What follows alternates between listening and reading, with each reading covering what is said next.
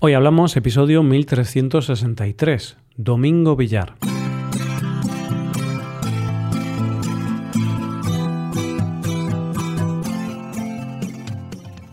Bienvenido a Hoy Hablamos, el podcast para aprender español cada día. Si te gusta este podcast, puedes sacar más provecho de él revisando la transcripción y la hoja de trabajo para poder aprender palabras y expresiones nuevas. Para ver este contenido tienes que ser suscriptor. Hazte suscriptor premium en hoyhablamos.com. Hola oyente, ¿qué tal? ¿Cómo estás? El escritor del que vamos a hablar hoy dijo esta maravillosa frase. Hay gente que lleva vino cuando le invitan a cenar y yo llevo cuentos. ¿No te parece una idea fantástica, oyente? Hoy hablamos de Domingo Villar. En la película Carmina y Amén se dice una frase que es se está muriendo gente que no se ha muerto nunca.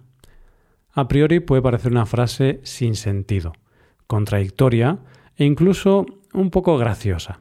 Y es verdad. Pero lo cierto es que hay momentos en los que, sin darte cuenta, esa frase cobra sentido. ¿Qué quiero decir? Me refiero a que todos nosotros, y por muy duro que suene esto, estamos preparados para asimilar cierta cronología en la muerte de nuestros seres queridos. No me refiero a que no duelan esas muertes, me refiero a que estamos preparados para que nuestra abuela muera antes que nuestros padres, pero no para lo contrario, ni para que nuestro hermano muera antes que nuestros padres. No es una cuestión de dolor, es una cuestión de tiempos y de preparación mental. Es por eso que cuando se muere alguien a quien en nuestra mente no le correspondía morir por ley de vida, entendemos aquello de se está muriendo gente que no se ha muerto nunca. Y es por eso que me acordé de esta frase cuando empecé a preparar este episodio, porque hoy vamos a hablar de un escritor recientemente fallecido al que no le tocaba morir. Vamos a conocer un poco más al fantástico escritor Domingo Villar, que nos ha dejado muy pocas obras, pero que nos ha hecho disfrutar mucho, porque las pocas obras que escribió eran unas novelas muy buenas. De hecho, a este escritor le tengo mucha estima porque su novela, Ojos de Agua, fue uno de los pocos libros obligatorios que me hicieron leer en el instituto que me gustó y me hizo interesarme más por la lectura, porque el resto de los libros obligatorios que nos exigían leer en el instituto eran bastante aburridos para un chaval de 16 años. Y si esto fuera una novela sobre la vida de alguien, empezaríamos por su nacimiento y terminaríamos con su muerte. Pero no lo vamos a hacer así, porque Domingo Villar era un autor de novela negra. Y en este tipo de libros se suele saber primero quién muere y luego cómo ha vivido. Y nosotros lo vamos a hacer así. Además, porque me parece mejor empezar por la noticia triste y después centrarnos en su vida y obra. Pues bien, el pasado 18 de mayo falleció Domingo Villar después de haber estado varios días luchando en el hospital después de haber sufrido un ictus. Así se iba este escritor a sus 51 años y en su Galicia natal. Quiso la casualidad que esta circunstancia le ocurriera mientras pasaba unos días en Galicia, porque, aunque él era de Galicia, vivía en Madrid. Pero bueno, vamos a dejar la noticia de su muerte atrás y vamos a conocer un poco más a este escritor nacido en Vigo, mi ciudad, en el año 1971. De hecho, yo tuve el placer de conocer a este escritor en persona, cuando hace unos 10 u 11 años, más o menos, no recuerdo exactamente, mi instituto organizó una excursión para visitar varios de los lugares en los que transcurría su novela. Él nos acompañó durante toda la excursión y nos fue hablando sobre la novela y los lugares en los que la había localizado. Pero bueno, volviendo a su vida. Hay que decir que la historia de Domingo Villar es un tanto curiosa, ya que lo normal en los escritores es que empiecen a escribir y publicar desde muy jóvenes. Pero él no. En un principio, aunque había estudiado historia, él se dedicaba al mundo empresarial porque le venía de tradición familiar. Pero, un buen día, hace 30 años, decidió que el camino fácil no era para él. Quería hacer lo que más le gustaba, lo que quería hacer de verdad se mudó a Madrid y allí empezó a escribir guiones de cine, de televisión, y trabajó como comentarista de radio y también trabajó como crítico gastronómico y literario en varios medios de comunicación. Y entonces, en el año 2006, publicó la que sería su primera novela, Ojos de Agua. Es una novela negra que tiene una gran importancia para su obra, porque le dio mucho éxito y porque fue la presentación del mítico personaje Leo Caldas. Este personaje es un inspector de una comisaría de Vigo y será el protagonista de todas sus obras. Es un hombre solitario, tímido, que le gusta estar solo y que disfruta de un buen vino, de pasear por su ciudad, de contemplar el mar y al que le gusta fumar. Un hombre que a la vez que comisario tiene un consultorio radiofónico, quizá muestra de esa ambigüedad que tiene el personaje y que es algo tan característico del carácter gallego. En esta primera obra, Leo Caldas tiene que investigar el asesinato de un saxofonista y junto a su compañero, Rafael Estevez, que es todo lo contrario a él, la historia los llevará a la noche de la ciudad, a las tabernas y los clubes de jazz. La relación que se crea entre los dos personajes es fantástica. Se contraponen porque son como el día y la noche, un gallego y un zaragozano, el tándem clásico de detective y ayudante llevado al siglo XXI.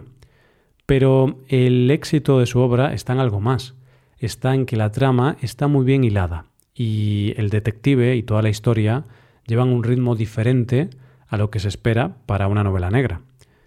En sus obras es importante la trama, sí, pero además son casi filosofía contada a través de los personajes y de su protagonista, donde se reflexiona y se busca esa forma de ver bondad allí donde no la hay. Pero es que además Domingo Villar decía que sus obras estaban situadas en Galicia por una razón, porque la ciudad y el paisaje eran un personaje más.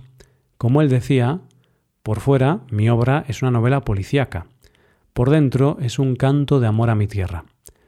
Esta novela fue un éxito a nivel internacional, puesto que ya va por su edición 23 y está traducida a varios idiomas. Una cosa curiosa de este escritor es que cuando escribía lo hacía tanto en castellano como en gallego. Esto decía él. Los diálogos me salen mejor en castellano, porque el 99% de mi vida es en esa lengua pero el gallego me deja más cerca del lugar emocional en el que quiero estar cuando escribo. En el año 2009 llegó su segunda novela, La playa de los ahogados, una novela en la que volvemos a ver a su famoso detective y su ayudante, y que fue un éxito rotundo. En este caso, se abandona la ciudad de Vigo para ir a un pueblo cercano, un pueblo marinero y turístico donde aparece un cadáver en la orilla con las manos atadas. Los dos investigadores tendrán que adentrarse en el pueblo para investigar, a la vez que Leo tiene que lidiar con problemas personales. En esta segunda novela se asienta el estilo de Domingo, donde la prosa fluye, con una forma personal de empezar los capítulos, humor con retranca gallega y una gran expresión de sentimientos y emociones. Además, en esta segunda novela, Domingo pone mucho empeño en dejar constancia no solo del paisaje de Galicia y del carácter gallego, sino también de la dureza del trabajo del mar, que es un trabajo muy tradicional en Galicia. Esta novela parece un homenaje a esas personas que forman parte de la idiosincrasia de Galicia. Esta obra fue llevada al cine, por si te interesa verla, bajo el mismo nombre, La playa de los ahogados. Te recomiendo ver esta película si te interesa ver paisajes y conocer un poco más cómo es mi tierra natal, Galicia. Lo normal hubiera sido, para aprovechar el tirón del éxito, sacar un libro al año siguiente. Pero Domingo no funcionaba así. Él no era una máquina de hacer libros, era un escritor artesano que cuidaba su escritura. Así, la tercera entrega del famoso detective no llegaría hasta el año 2019, y lo haría con la novela El último barco. ¿Y por qué pasó tanto tiempo? Bueno, pues parece ser que pasaron varias cosas. Por un lado, un bloqueo por parte de él, que se vio incrementado con la muerte de su padre en 2013, y luego sucesivos obstáculos. Él se consideraba un escritor muy perfeccionista, al que le gustaba corregir, pero además, como él mismo explicó, me obsesiona el respeto al lector. Mi compromiso no es con un plazo, sino con una historia que merezca la pena. Si no, no sirve. Finalmente sacó la novela, la que lamentablemente sería la última, y en ella tienen que encontrar el misterio detrás de la desaparición de una mujer que vive aislada al otro lado de la ría de Vigo. Una vez más, el mar. Y una vez más, retratos psicológicos profundos, y donde la dualidad tan presente en la obra de Domingo está más presente que nunca. En esta novela se mezcla el presente y el pasado, lo que se ve y lo que se esconde, lo cotidiano y la oscuridad, y los secretos mejor guardados de la intimidad. Él lo definió así. Es un homenaje a los que enseñan, a los que hacen las cosas despacio y a los que aman el mar.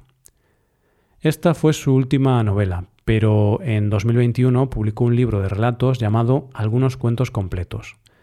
Domingo era un apasionado de los cuentos, y según decía él, yo le leía mis textos a mi padre, pero se murió y me tuve que buscar a otros penitentes. No buscaba tanto su aprobación, sino escucharme a mí mismo porque creo firmemente en el valor oral de los textos. Cuando siento que escribo bien, siempre es por la música más que por lo que es estrictamente literario. Domingo era un escritor único, un artesano de la literatura, una especie en peligro de extinción que nos ha dejado demasiado pronto. Creo que no hay mejor manera de despedirnos de él que a través de sus palabras. Yo he trabajado con luthiers para esta novela, El último barco, y me he sentido un poco como ellos. Busco materiales, buenas maderas, intento tratarlas con paciencia y con cariño y espero a que luego suenen bien. Así de sencillo y así de complicado.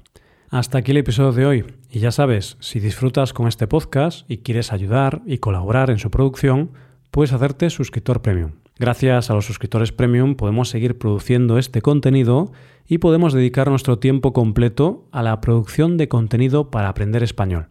Los suscriptores premium pueden disfrutar de contenido exclusivo como la transcripción, ejercicios y explicaciones y el podcast premium. Hazte suscriptor premium en hoyhablamos.com. Muchas gracias por escucharnos. Nos vemos en el episodio de mañana. Pasa un buen día. Hasta mañana.